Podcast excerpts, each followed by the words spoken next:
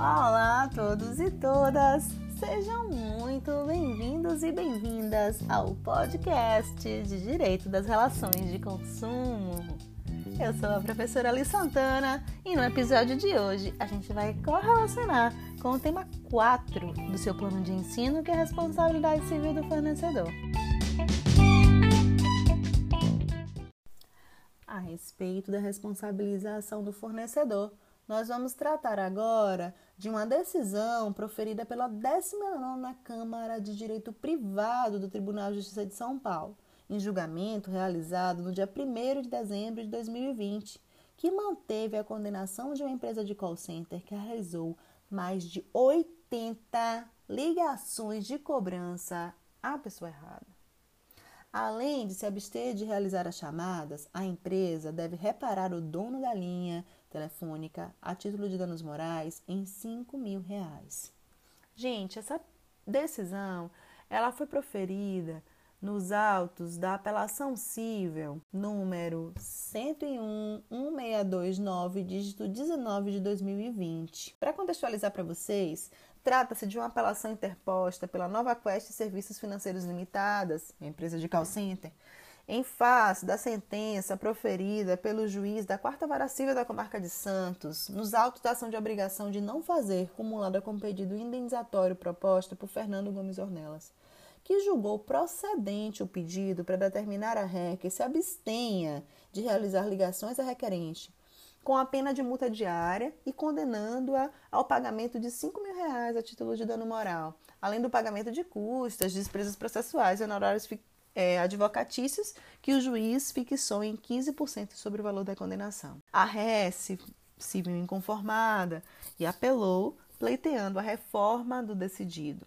sustentando em breves linhas que atuou no exercício regular de direito, aduzindo também que o dano moral não foi demonstrado e que o valor fixado pelo juiz de primeiro grau foi desproporcional. Não se ouvida que as inúmeras ligações telefônicas oriundas de números diversos provocaram claro constrangimento ao autor, tolhindo a sua tranquilidade em evidente invasão da esfera privada. Observe-se que, se de um lado o autor trouxe aos autos de forma especificada todas as ligações e os diversos números trazidos, por outro lado, a ré não coligiu dados acerca das operadoras com quem, vistas a eventual indicação dos titulares da linha a partir das quais tiveram origem as cobranças. Saliente-se ainda que o autor enviou correspondência eletrônica à ré, solicitando o cancelamento das cobranças, e o pleito não restou atendido. A violação da vida privada, na hipótese, consideradas as peculiaridades e o contexto em que é verificada, constitui fato suficiente a ensejar lesão ao patrimônio imaterial, sujeitando o lesado a intolerável constrangimento, hábil a ferir a dignidade e, como tal, constituindo dano moral indenizável.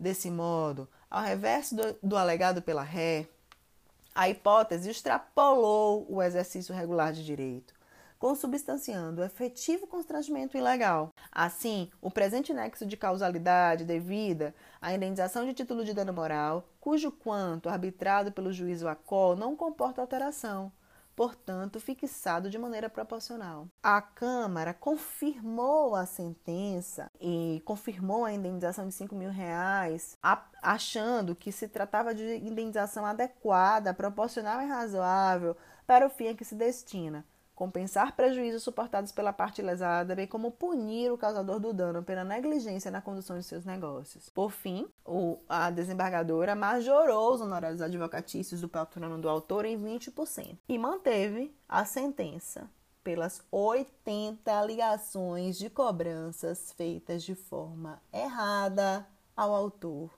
da ação. Pois é, pessoal, essa foi a decisão proferida pelo Tribunal de Justiça de São Paulo e eu espero vocês nos nossos próximos encontros. Não esqueçam de fazer a leitura dos textos, das atividades diagnóstica e de consolidação de conhecimento para que vocês possam aprofundar o conhecimento de vocês nesse mundo maravilhoso que é o mundo das relações de consumo. Aguardo vocês nos nossos próximos encontros. Até lá!